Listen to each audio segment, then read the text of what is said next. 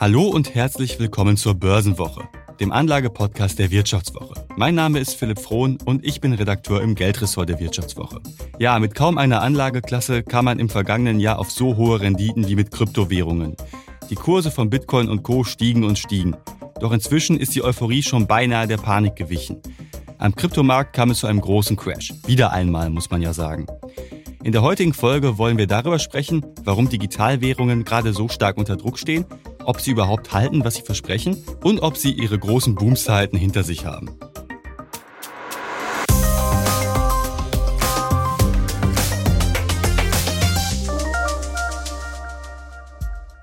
Ja, und um darüber zu sprechen, habe ich mir geballte Expertise aus Frankfurt zuschalten lassen. Philipp Sandner, er leitet das Blockchain Center an der Frankfurt School of Finance und ist Experte in Sachen Kryptowährungen.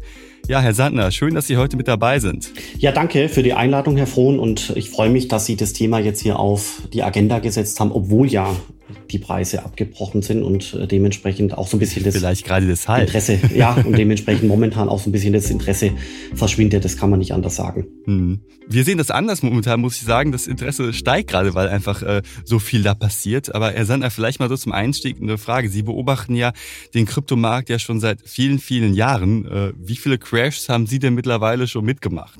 Ja, das ist eine spannende Frage und das deutet auch darauf hin, äh, auf was wir besprechen heute. Man braucht schon ein dickes Fell. Äh, wer wem die Volatilität zu nahe geht, äh, wer dann nachts nicht schlafen kann, weil die Preise also wirklich Achterbahn fahren, der äh, müsste sich eigentlich eher überlegen, Staatsanleihen oder irgendwas langweiligeres äh, mhm. zu äh, kaufen oder dort zu investieren, weil die Volatilität, wie wir ja wissen, also wirklich enorm ist und äh, wie viel Crashs habe ich schon erlebt. Ähm, ich glaube, das waren, ist es jetzt der vierte oder der dritte Crash in Summe und es ist halt wirklich immer wieder minus 50 Prozent, minus 60 Prozent, minus 70 Prozent, das mhm. schmerzt. Auf der anderen Seite geht es natürlich dann von niedrigem Niveau auch immer wieder nach oben und wir wissen ja auch, dass immer wieder neue Höhen erreicht äh, worden sind. Also zum Beispiel im Jahr 2014 wurde erst, erstmals der Preis von 1000 US-Dollar durchbrochen. Dann im Jahr 2018 erstmals äh, die Marke von knapp 20.000 erreicht. Dann äh, im Jahre äh, 2021, also letztes Jahr, die Marke 50.000, später dann 60.000. Also es mhm. ging dann schon immer wieder noch weiter hoch, aber trotzdem gab es immer diese unglaublichen Rücksetzer, die auch sehr stark aufs Gemüt schlagen, mhm. äh, die aber auch äh, dann sicherlich bei Ihnen für großes Interesse sorgen. Absolut. Sie haben ja gerade schon das Bild verwendet einer Achterbahn und das passt ja zu Kryptowährung ziemlich gut. Also es geht immer mal runter, dann wieder hoch. Jetzt sind wir gerade wieder runtergegangen. Seit Jahresbeginn hat der Bitcoin ja, ja die Hälfte an Wert ungefähr verloren, ein bisschen mehr meine ich sogar. Ja, auch am Aktienmarkt gibt es momentan große Verwerfungen, aber Kryptowährungen, die reagieren ja noch deutlich sensibler. Warum ist das denn so? Also letztendlich liegt es an, aus meiner Sicht an zwei großen äh, Themen. Das eine ist, dass es eben sich um internationale Konstrukte handelt. Ähm, eine Aktie ist ja quasi was Nationales. Ja, es gibt Aktien wie Apple und Google, die sind international geworden, aber ansonsten so eine Aktie wie die Shop-Apotheke oder andere kleinere Werte, die sind quasi nur in wenigen Ländern und damit auch vom Markt her quasi beschränkt zugänglich.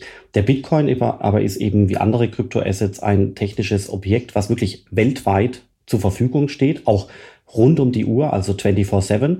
Äh, es gibt niemals eine Handelspause. Alle Leute agieren mit ein und demselben System, also mit, dem, mit ein und derselben Blockchain. Und gegeben diese Größe, also diese unglaubliche Internationalität, ist eben der Markt noch relativ klein, sodass eben dann auch deswegen diese relativ große Volatilität zu beobachten ist. Weiterhin gibt es wirklich äh, große Themen, die eben noch Risiken bedeuten, teilweise regulatorische Eingriffe aus Europa oder potenziell mhm. auch aus Amerika. Letztes Jahr, wir erinnern uns, hatte ja China das Thema Kryptowährungen verboten. Gleichzeitig äh, gibt es Geschäftsmodelle, wie wir gesehen haben, Terra Luna, Celsius und so weiter und so fort, die sehr wackelig gebaut waren, teilweise schlecht reguliert waren, die dann aber letztendlich den gesamten Kryptomarkt durcheinanderwirbeln äh, in seiner, bei einem weltweiten Markt wiederum von der Kapitalisierung relativ mhm. klein und dadurch entstehen diese unglaublichen äh, Volatilitäten eben auf kurzfristiger Basis. Hm, ein wesentlicher Aspekt ist ja auch noch die Zinswende, die ja jetzt gerade beginnt. Also die US-Notenbank, die steht ja schon seit längerem unter Druck, wegen der hohen Inflation die Zinsen auch anzuheben und das tut sie ja auch jetzt. Äh, das macht ja sicherere Anlagen wie Anleihen, Sie haben es ja gerade schon gesagt, wer die Volatilität von spekulativen Anlagen wie Kryptowährungen nicht aushält, der sollte vielleicht lieber in ja, sicherere Anlagen wie Anleihen zum Beispiel investieren. Und das macht ja spekulative Assets wie Tech-Werte auch und vor allem Kryptowährungen unattraktiver. Jetzt haben wir ja schon gesehen, zum Jahresbeginn kam ja schon die Ankündigung, okay, die Fed wird die Zinsen anheben, auch schneller als gedacht. Äh, haben die Anleger, die Kryptoanleger die Auswirkungen der strafferen Geldpolitik vielleicht auch so, so ein bisschen unterschätzt? Hm, nicht unbedingt, weil der, der, die meisten Kryptoanleger sind sehr langfristig unterwegs und bei aller kurzfristiger Volatilität muss man schon sehen, dass eigentlich langfristig die Technologie brillant funktioniert, sich auch langfristig verbreitet. Äh, das sehen wir an den Zahlen und äh, weiterhin eben auch langfristig in einem Aufwärtstrend begriffen ist. Also langfristig sehe ich hier wenig Probleme. Die Zinswende, die Sie genommen haben, ist aus meiner Sicht auch gar keine Zinswende, weil wir haben eine Inflation von acht Prozent. Weitere ähm, steigernde Inflationsmaßnahmen äh, deuten sich schon an. Und da ist natürlich eine Zinserhöhung auf 0,5 oder 0,75 Prozent nur ein Tropfen auf dem heißen Stein. Und dementsprechend ist es vor allem eine Zinswende, die in unseren Köpfen stattfindet, aber in der, also von der mathematischen Seite her äh, ist es äh, nicht bedeutungsvoll, was da passiert. Aber es findet eben statt in unseren äh, Gehirnen, in unserem äh, Kopf und vor dem Hintergrund hat es natürlich einen Effekt. Bei dem großen Abfall der Kryptowährungen, bei dem Kurssturz der letzten Wochen, ist letztendlich die Zinserhöhung aber aus meiner Sicht nur ein ganz kleiner Ausschlag gewesen. Mhm. Vor allem, was wir beobachtet haben, ist Folgendes. Es gab ein unglaubliches Deleveraging von den Kryptowährungen. Das heißt auf gut Deutsch, dass viele Kryptowährungen auf Kredit äh, gekauft waren. Dementsprechend wurden die Preise auch übertrieben hoch ähm, eingestuft. Und jetzt ist dieses Deleveraging in Kraft getreten. Äh, es ist quasi Luft mhm. aus dem Luftballon entwichen und in der Folge sind die Preise so ein bisschen in sich zusammengefallen. Vielleicht auch auf ein gesundes Maß. Also so eine Art Spekulationsblase ist dann geplatzt oder wie würden Sie das sagen? Ja, kann man, also kann man so sagen. Aber es ist, also, es, also wenn man sich den Luftballon vorstellt, dann ist der nicht insofern geplatzt, dass der jetzt quasi total schlaff am Boden liegt, dieser Luftballon, sondern der ist halt jetzt nicht mehr prall gefüllt, sondern äh, ist halt einfach 30 Prozent, 40 Prozent Luft entwichen. Das ist so das Bild, was man haben muss. Nach einer kurzen Unterbrechung geht es gleich weiter. Bleiben Sie dran. Wie steht es um den Standort Deutschland? Wie entwickelt sich der Goldpreis? Wie führe ich in meinem Unternehmen KI ein? Ich bin Horst von Butler, Chefredakteur der Wirtschaftswoche und jeden Tag liefern wir Ihnen Analysen, Kommentare, Reportagen und Hintergründe, damit Sie fundierte Entscheidungen treffen können sei es für ihr Geld, ihre Immobilien, für ihre Karriere oder für das eigene Unternehmen. Wir begleiten sie beim nächsten Schritt und wir denken an den nächsten Schritt. Für unsere journalistische Arbeit wurden wir jetzt sogar mit dem European Publishing Award ausgezeichnet als Magazin des Jahres und das wollen wir mit Ihnen feiern. Auf vivo.de slash ausgezeichnet können Sie jetzt drei Monate lang die Vivo zum halben Preis lesen. Also da würde ich ja zuschlagen. Ich freue mich auf Sie. Aber die, die langfristige Adoption setzt sich ja fort und die Technologie jetzt auch gerade in dem DeFi-Space hat sich ja auch erwiesen, dass sie funktioniert. Und vor dem Hintergrund gibt es viele gute fundamentale Gründe, sich mit dem Thema weiterhin zu beschäftigen und auch optimistisch zu sein. Man muss halt wirklich immer bei Bitcoin, Ethereum und so weiter die langfristige Sicht der Dinge, also Adoption, Menschen, die in dem Bereich beginnen zu arbeiten, Firmen, die gegründet werden und so weiter. Man muss diese langfristige Dimension abgrenzen von der kurzfristigen Dimension. Das ist das, was auf Tages- und auf Wochenbasis passiert, weil hier wirklich eine ganz große Inkongruenz existiert zwischen kurzer Frist und langer Frist. Mhm. Auf der anderen Seite hatten, haben ja auch Bitcoin und Co. massiv an Vertrauen verloren. Also neben den Zinssorgen brachte ja zum Beispiel auch der Crash beim Stablecoin des Terra-Netzwerkes den Markt ziemlich im Wanken. Das war ja im Mai. Und wir erinnern uns, da ist ja genau das passiert, was bei einem Stablecoin ja eigentlich nicht passieren darf. Er hat seine Bindung an den Dollar verloren. Normalerweise soll so ein Coin ja quasi ein Dollar halt wert sein oder eine andere Fiat-Währung. Also ein Coin gleich ein Dollar ist ja der Grundgedanke. Ähm, und das hat, wie gesagt, diese Entkopplung hat den Markt ja ziemlich außer Kontrolle gebracht auch. Äh, was ist denn, wenn wieder ein Stablecoin crasht? Ich meine, Terra zum Beispiel ist ja der größte und wichtigste Stablecoin. Äh, da gibt's ja auch schon seit längerem die Debatte, ob er überhaupt ausreichend mit Sicherheiten bestückt ist. Äh, wir sehen auch andere Stablecoins, die sich zum Teil etwas von ihrer Bindung entkoppelt haben und leicht darunter notieren. Also wie groß ist denn die Gefahr bei Stablecoins? Ja, also man darf nicht alle Stablecoins in eine Schublade schmeißen. Also es gibt schon heute äh, den USDC, also quasi den äh, US-Dollar-Stablecoin von Circle, von der US-Firma Circle. Der ist stabil, das ist quasi, der ist gedeckt mit echten Dollars und dort glaube ich nicht, dass was Schlimmes passiert. Bei Tether, wie Sie gesagt haben, gibt es ein gewisses Risiko, aber das gibt es auch schon seit Jahren. Bis jetzt hat sich da nichts als Risiko materialisiert und ich bin auch da recht positiv, dass, äh, die, dass, dass da auch weiterhin nichts Großes passiert. Dann gibt es quasi eine Unterklasse der mhm. Stablecoins, das sind die sogenannten algorithmischen Stablecoins. Das ist genau das, was man inzwischen weiß, dass es nicht funktioniert bei Terra hat. Zum das Beispiel. war die Implosion. Exakt, das war das, die Implosion des äh, Terra-Ökosystems. Äh, das hat dazu geführt, dass letztendlich das gesamte Krypto-Ökosystem in den letzten äh, zwei Monaten ins Banken äh, geraten ist. Also wenn wir den Crash mal kurz nachzeichnen, also im Mai äh, wurde das äh, Terra-Ökosystem als schlecht gebaut entlarvt, ist in der Folge implodiert. Dadurch kam es zu ersten Kursrutschen. Diese Kursrutsche haben dazu geführt, dass äh, Geschäftsmodelle, die auf Borrowing und Lending aufgebaut waren, wiederum ins Wanken gekommen waren. Das ist jetzt der Begriff Celsius, wobei das Geschäftsmodell eigentlich ja funktioniert, aber Celsius war offenbar nicht scharf genug reguliert durfte deswegen mit Kundengeldern relativ äh, frei agieren, hat dann Kundengelder langfristig angelegt. Das ist quasi Geld, was zwar noch da ist, aber eben quasi weggesperrt mhm. ist. Wenn dann aber die Anleger an ihr Geld wollen, dann können diese äh, Anleger nicht bedient werden, weil das Geld ist zwar da, aber es ist eben quasi angelegt oder eingesperrt in Smart Contracts und dementsprechend äh, war eben dann die Vermutung nahe, dass äh, dieses Celsius-Geschäftsmodell insolvent gehen würde. Nicht, dass Substanz gefehlt hätte, sondern dass einfach so eine Art Bankrun passiert und äh, die Firma nicht alle Kundengelder mhm. auszahlen kann. Jetzt als nächstes kam dann noch der ein sehr großer äh, Krypto-Fund, äh, Three Arrows Capital, 3AC, der letztendlich seine aufgenommenen äh, Positionen nicht bedienen konnte. Also das heißt, man kann hier sehen, dass über mehrere Wochen hinweg so kaskadierende Effekte stattgefunden haben, die da immer weiter dazu geführt haben, dass Bitcoins in den Markt verkauft wurden und dementsprechend die Preise eingebrochen sind. Mhm. Warum sage ich das? Weil was hier negativ ist, dass Geschäftsmodelle schlecht waren, das war Terra Luna, oder schlecht gemanagt, das war Celsius oder 3AC oder auch schlecht reguliert, das war auch Celsius und das letztendlich zu diesem Einsturz geführt hat. Der Bitcoin, das hört sich jetzt vielleicht komisch an, der Bitcoin aus meiner Perspektive ist eigentlich ein Opfer, der ist nicht der Täter. Der Täter sind wie gesagt die vorgenannten schlechten Geschäftsmodelle, schlecht reguliert, schlechtes Risikocontrolling, schlechtes äh, Management.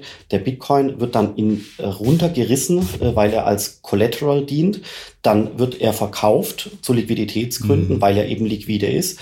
Und damit werden viele andere Dinge in der Folge mit runtergezogen. Aber, ich, aber der Bitcoin ist aus meiner äh, Denke heraus, ist er nicht mhm. der Täter, sondern in dem Fall, hört sich komisch an, eher das Opfer. Mhm, wobei bei Celsius, da waren ja auch noch viele andere Anleger betroffen. Sie haben ja gerade schon gesagt, es war ja auch so ein, ja, im Prinzip Kaskadeneffekt. Nicht nur Celsius-Anleger äh, hatten Pech gehabt, sondern auch Anleger, die zum Beispiel bei der deutschen Neobank Nuri ihr Geld verwahrt haben, nämlich in Kryptowerte.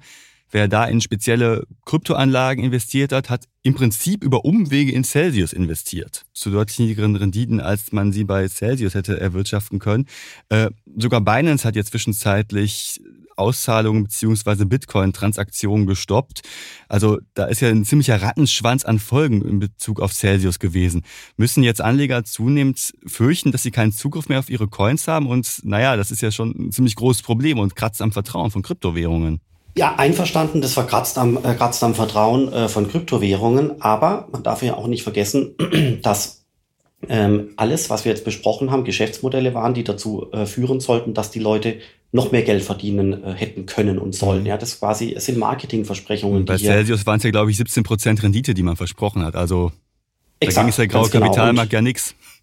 Ja, und auch, also auch Sie bei der Wirtschaftswoche, Sie schreiben seit Jahren und Jahrzehnten, äh, dass quasi äh, bestimmte Renditen in einem Übermaß äh, eigentlich nicht sein können. Also ich habe ja selber viele Artikel gelesen. Also eigentlich müsste das inzwischen in unserer Gesellschaft bekannt sein, dass hohe Renditen eben dann auch mit einem enormen Risiko mhm. einhergehen. Also das sollte eigentlich nichts Neues sein. Und äh, wenn man dann eben risikolose Renditen von 10, 15, teilweise 17 Prozent verspricht, also jedem Investor muss eigentlich da schon äh, die Lampe angehen und sagen, mhm. Okay, das ist nicht risikofrei. Mhm. Und von also dem Gier ist schon ein Problem ist, im Endeffekt. Absolut, aber, aber die, mhm. die Gier wiederum ist nur wiederum auch der Spiegel von Marketingversprechungen, die gemacht werden infolge von Geschäftsmodellen, die nicht so reguliert sind, wie sie eigentlich reguliert hätten müssen. Ja, das heißt, oder wie sie reguliert hätten sein müssen. Also das muss man immer dazu sagen. Da gehören immer beide Seiten dazu. Aber das, da kommen wir, sind wir wieder beim Punkt. Das Problem ist nicht unbedingt äh, der Bitcoin oder die großen Kryptowährungen, sondern das, was die Leute in, im Sinne von Geschäftsmodellen drumherum aufgebaut haben. Mhm. Das ist das Problem, ja. Mhm.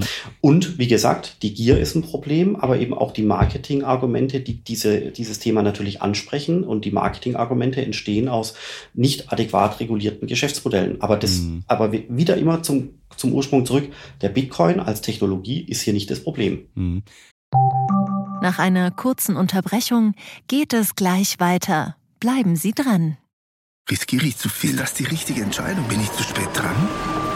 Machen Sie Clarity AI zur Grundlage Ihrer Anlagenentscheidungen. Verwalten Sie Ihr Portfolio für nachhaltiges Wachstum unter Einhaltung von EU-Taxonomie, Offenlegungsverordnung oder BVI-Kriterien mit der ultimativen Mischung aus leistungsstarker KI und Branchen-Know-how. Reduzieren Sie Risiken und erreichen Sie Ihre Ziele auf der Grundlage von transparenten Fakten, nicht von Meinungen. Clarity AI mit Technologie zu besseren menschlichen Entscheidungen. Besuchen Sie clarity.ai und starten Sie noch heute. Wenn wir nochmal zurückgehen zu den Geschäftsmodellen auch. Kryptowährungen, die wurden ja erschaffen, um ein Finanzsystem ohne Intermediäre, ohne Mittelsmänner wie Banken oder so zu erschaffen. Also quasi die Idee, ich sende den Empfänger Geld, ohne dass irgendjemand dazwischen steckt. Viele Anleger aber investieren ja bei Anbietern, die ihnen einen Zugang verwehren können, wie jetzt zum Beispiel bei Binance wurde ja die Transaktion äh, zwischenzeitlich gekappt, bei Celsius konnten Anleger, äh, können Anleger ihr Geld nicht mehr abheben. Also äh, ich habe im Prinzip das Problem, dass ich halt eine Zentralität habe, die ja der Bitcoin eigentlich nicht vorsieht. Auf der anderen Seite fehlen mir aber die Sicherheiten, die ich zum Beispiel bei einer Bank habe. Also es gibt ja oft keine Einlagensicherung. Also ich habe Zentralität und ein höheres Risiko. Und da die Frage, verbinden Kryptowährungen, wie sie bei uns momentan vielerorts gemanagt werden, sage ich mal, im Prinzip das Schlechte aus beiden Welten? Nee, also sehe ich, also äh, sehe ich wirklich anders. Ich würde sogar ehrlich gesagt sagen, dass ich es genau andersrum sehe. Mhm. Dass Kryptowährungen volatil sind, ist nun wirklich keine Überraschung. Ja, das äh, zu Recht haben die BaFin und auch die Bank of England und alle möglichen Institutionen auf der ganzen Erde, auch Verbraucherschutzleute, die Stiftung Warentest und so weiter, immer wieder gewarnt vor Kryptowährungen. Die Warnung von einer BaFin ist ja wiederum kein Verbot, sondern die Warnung ist eben, was sie ist, eine Warnung. Das heißt auf gut Deutsch, bitte Leute, passt auf. Und Sie bei der Wirtschaftswoche und in allen anderen Medien wurden immer wieder geschrieben, sage ich ja selber auch, das Thema ist interessant, aber erstens, man muss sich intensiv damit beschäftigen, bevor man investiert und man darf nie investieren äh, Gelder, äh, die man nicht potenziell auch verlieren dürfte. Damit im Prinzip wird auf die Volatilität hingewiesen. Was auch viele Leute äh, sagen, ist eben, dass es gute Gründe gibt, auf BaFin-regulierte Anbieter äh, zurückzugreifen. In mhm. Deutschland ist es die Börse Stuttgart und auch Coinbase, ähm, die letztendlich BaFin reguliert sind. Es gibt also nicht unbedingt einen Grund, auf irgendwelche wackeligen, schlecht regulierten Geschäftsmodelle oder Unternehmen zurückzugreifen wie Celsius. Mhm. Wer das macht, macht das aus eigener Entscheidung heraus, aus eigenem Antrieb, äh, entscheidet er sich gegen ein BaFin geprüftes Geschäftsmodell, aber für ein ausländisches Geschäftsmodell mit möglicherweise wackeliger Regulierung. Ja, das mhm. muss jeder selber wissen. Und insofern glaube ich, äh, dass der alte Verweis, den ich auch selber immer wieder gesagt habe, viele andere Leute auch, immer noch gilt, nämlich die konservativsten aller Kryptowährungen sind Bitcoin und Ethereum. Also das sage ich seit Jahren. Ich glaube, das kann man auch dabei bleiben. Aber es geht nicht nur darum, dass man äh, das Asset per se spezifiziert, sondern es geht auch darum, dass man ähm, sagt, wie komme ich denn am sichersten auf, in so ein Asset rein?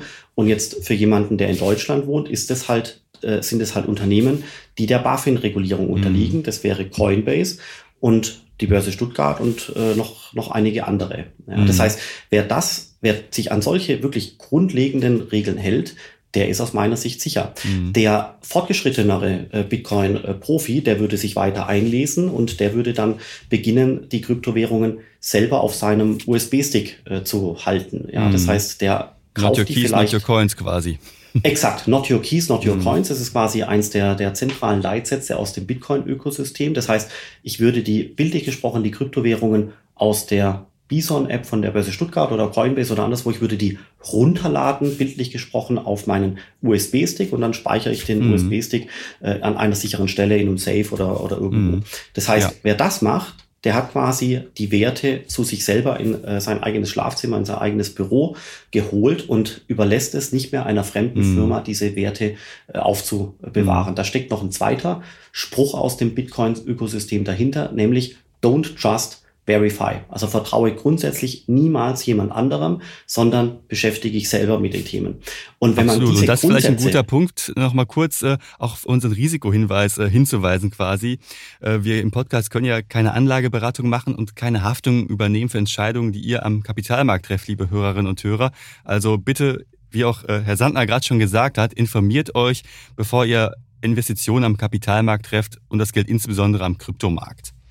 Und äh, vielleicht nochmal kurz äh, als zum Abschluss der Folge, äh, bevor die Kurse so rapide bergab gingen bei Bitcoin und Co., da überboten sich ja tatsächlich die Analysten noch mit irgendwelchen Kurszielen. Also bei Goldman Sachs zum Beispiel hieß es, meine ich, der Bitcoin-Kurs wird auf 100.000 Dollar klettern. Davon ist er jetzt ein bisschen entfernt.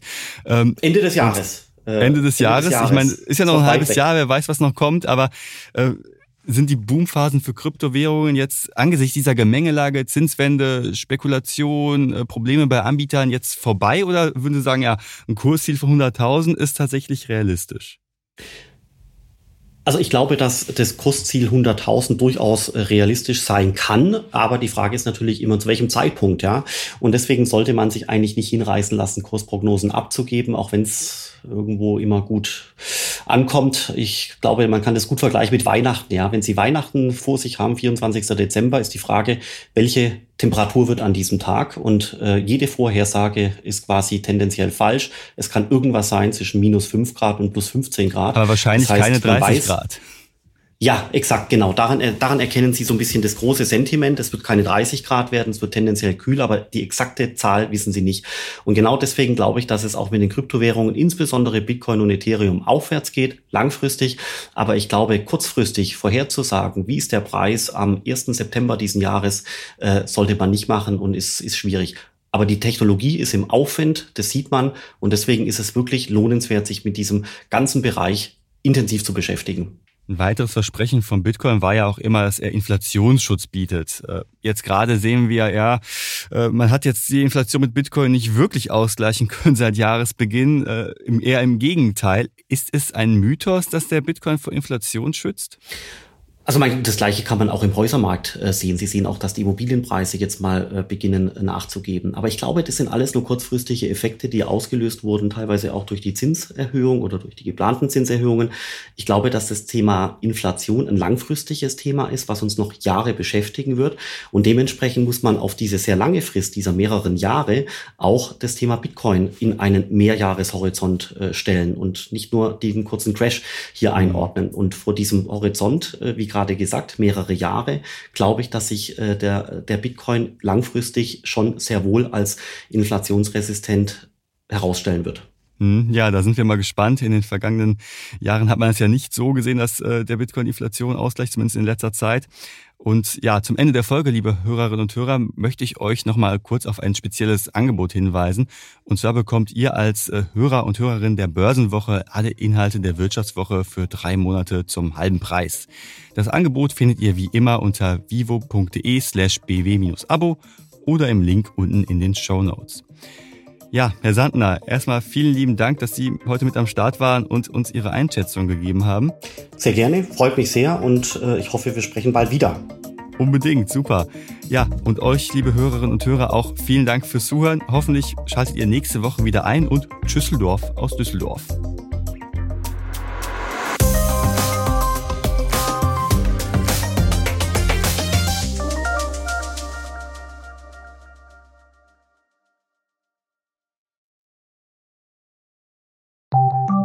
Nach einer kurzen Unterbrechung geht es gleich weiter. Bleiben Sie dran. Sie leben Fairness, Kultur und Werte? Zeigen Sie Ihr Engagement als Arbeitgeber und werden Sie Teil der Fair Company Initiative. Mit der Fair Company Initiative zeichnet das Handelsblatt Unternehmen aus, die insbesondere Berufseinsteigern und Young Professionals ein faires, attraktives Arbeitsumfeld bieten. Zu den entscheidenden Werten gehören unter anderem das Engagement für Mitarbeitende, Diversity und Chancengleichheit, Nachhaltigkeit und gesellschaftliche Verantwortung. Erfahren Sie jetzt mehr unter faircompany.de.